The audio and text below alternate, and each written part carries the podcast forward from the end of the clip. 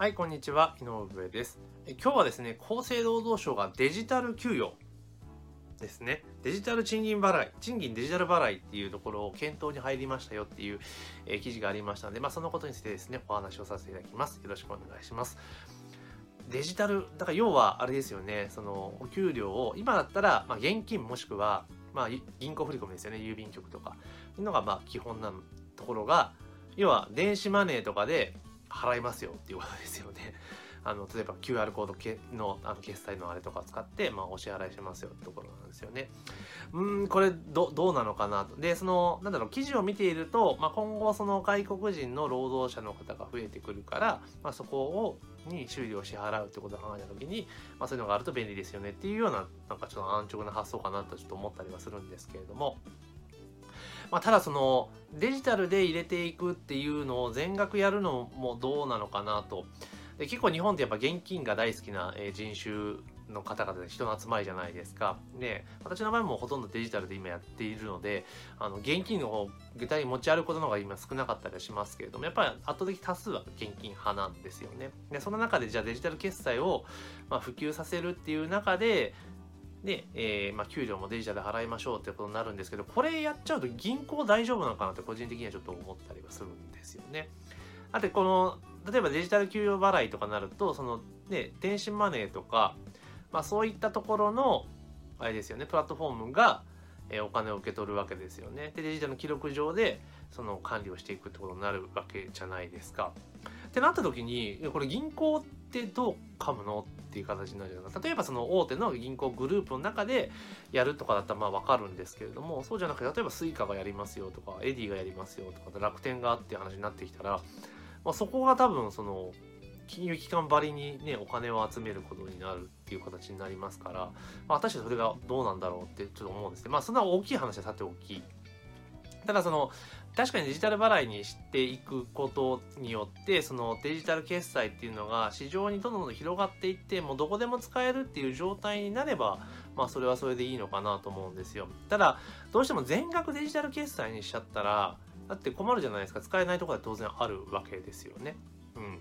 だって入れたけどじゃあそれをデジタル決済なのをじゃあそれ現金に変えますよってなった時にじゃあどっかに行ってまあ、それ例えば ATM かなんかでピッてかざして、えー例えば引き出しとかっていう風にやったりするわけですよね。それどう大丈夫なのかなっていう気はしますよね。今ってその基本的にそのなんだろう電子マネーに入ったお金っていうのは基本的に個人自分では換金できないですよね。物買う以外に現金に戻せないですよね。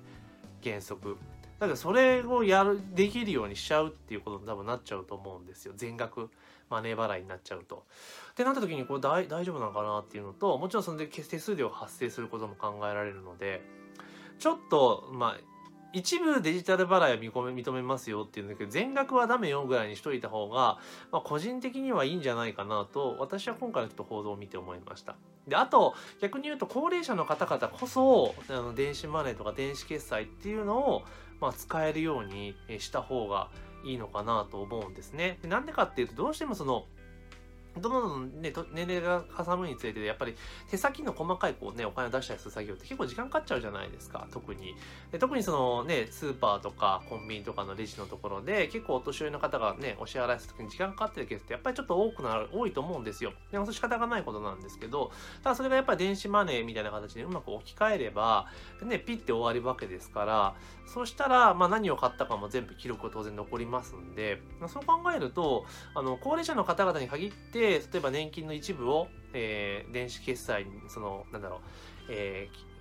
なんだ？でデジタルデジタル賃金みたいな形でお支払いするっていうのはありかなと思いますよね。じゃあそのお年寄りの方が買い物に行くときは、その年金の方はね、その専用のそのカードで決済するっていうふうにすれば、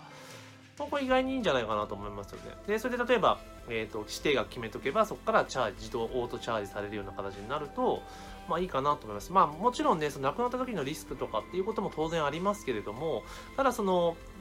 ね、お年寄りの方々のその生活のそのなんだろう、ね、便利さとか考えていったら逆にそういうね電子決済っていうのは、まあ、高齢者の方々にこそ導入をしていった方が先にやってた方がいいのかなというふうに思いますだから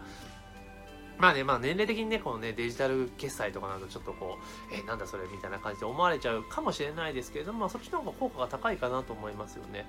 まあ、で、どのみちその、なんて言いましょうか、もう今のね、我々世代より、ね、若い世代に関してもデジタル貼るの当たり前になってきてますので、むしろその今で行くと、今の、今60代以上とか50代の方々とかに、普及、いかに普及させるかっていうのがポイントになってくると思うので、まあ、それ考えると、まあ、年金とかそういうところから攻めていくのもありじゃないかなと思いますよね。そしたら、だってね、あの、なんだろう、自治体とかのバスとかの補助とかもあるじゃないですか。ああいうのも全部ね、やれば記録は全部残るので、ね、しょうもない、ね、悪さする人も出なくなりますよね。そう考えるとそういうのに使ったらいいんじゃないかなというふうに思いました。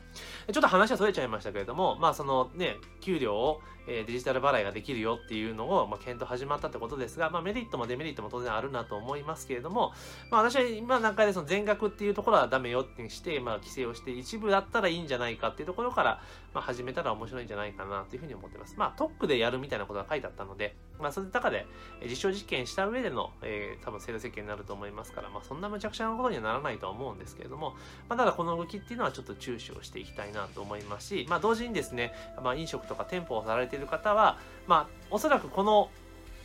東京オリンピックぐらいまでの期間に多分その大手の決済会社例えば PayPay とかも LINEPay もそうですけど多分結構破格の条件で導入を